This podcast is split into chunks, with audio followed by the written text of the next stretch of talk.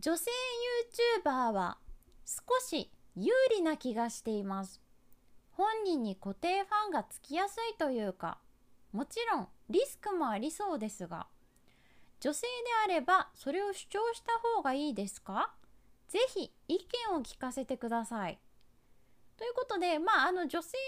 あるということが、まあ、有利であるかどうかっていう話ですね。で有利であるならばそれを使った方がいいっていうことだと思うんですけど、えーと、まずまあ確かに女性が有利なのは事実だと思います。でえなんでそう思うかっていうとその私にこう相談してくださる男性の YouTuber さんたち主におじさんたちが、まあ、皆さん 女性はいいよな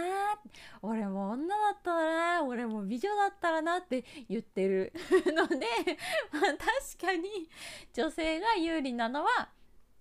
まあそうだと思います。あの有名なチャンネルでクマクッキングさんというクマクッキングって名前で合ってるよねクマクッキングさんっていうあのチャンネルがあってその名の通りクッキングをするんですけどもうとにかくそのおっぱいが豊かでいらっしゃるんですね。でもうその胸周辺で常に料理をするんですよ。でそのもうもうそれがメインコンテンツなんです。それでそのクマクッキングさんがあの今もやってるか知らないんですけどその T シャツを着てるんですよね。その T シャツのその胸のところにこう四角い広告枠を作ってここに広告を出しませんかって言って広告を企業から取っていたっていう企業かな？なんか個人かな？から取っていたっていうあのことがあったくらいでしてあのそのくらいその、まあ、破壊力があるよねっていう話はまあ確かにあります。なのでおそらくその女性とは有利なのではないかっていうのはまあそういうところからまあ来ていたりするのではないかと思うんですけれどもそのまあクマクッキングの例くらい振り切ってその女を売りにするっていうのはまあやはり強いですよね。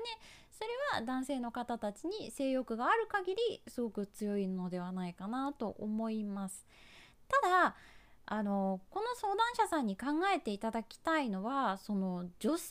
女であることを出してそういう自分を気に入ってくれる視聴者さんをあなたが好きかどうかはよく考えた方がいいと思います。例えばあなたがフォートナイトの実況者の方ですごいかっこいいキルとかかっこいい建築とかかますんだけどそのあなたを女性としてその消費する対象としての女性として見ている視聴者からしたらそのかっこいいキルも建築もそんなに重要じゃないんですよ。可愛い声とか顔とかおっぱいとかを期待されるっていうのはそのそのおっぱいたちの威力が強すぎてそれ以外の魅力がかき消される可能性だってあるんですね。要はそのすごいことをやってはいるんだけれどもそれよりも容姿がそのセクシーであるっていう方にその目を奪われてしまってっ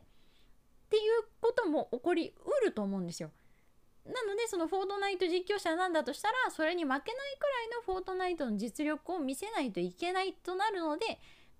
ずしもその女性であることを武器にすることがまあ全てにおける正解かと言われるとそうではないと思います。でもっと気をつけないといけないのはそのフォートナイトプレイヤーとしてのあなたを気に入ってるつまりかっこいいプレイヤーとしてのあなたを気に入っている視聴者と女性としてのあなたを気に入っている視聴者が同居した時にあなたがどう振る舞うかっていうことについてはすごく慎重になるべきです。つまりそのかっこいいプレイヤーとして振る舞うのか女性としてちょっとこびたことをするというか、まあ、言い方悪いんですけどでするのか。どっちをしてもそのどっちかからは不満があるかもしれないですよね。なので慎重になった方がいいと思います。ではじゃあ私の場合私も女性ですから私の場合はじゃあどうしているかっていうことなんですけど、えー、私は声が可愛いと言っていただくことが、まあ、とても多いです。ね、実際ですね、えー、最近だとその私の声を収録した朗読なども購入されている状態でしてまあ確実にですねその声によってつまり女性の声によって得をしているという実感はあります。だけどそれに対して消費されてるなという不快感を感じたことは全くないです。なぜならその可愛いの前に役に立つを前面に出して活動するようにしてるからです。で私は「ファイナルファンタジー14」という、まあ、オンラインゲームのハウジングというその家を飾る機能が、まあ、あるんですけど自宅をねみんな持つことができてそれを飾る機能があるんですけどその中でおしゃれな家を作る技術を、まああの、メインチャンネルの方で紹介させていただいてるんですね。で見る人にとって必ずその知識のお土産があるようにしてるんですね。ああこういう家具をこんな風に置いたらこんな美しくなるんだとかこんな家具はこんな使い方があるんだとかそういう知識のお土産が絶対にあるように動画を作ってます。でそうすると見た人の感想が役に立つし声が可愛いになるようにしてるんですよ。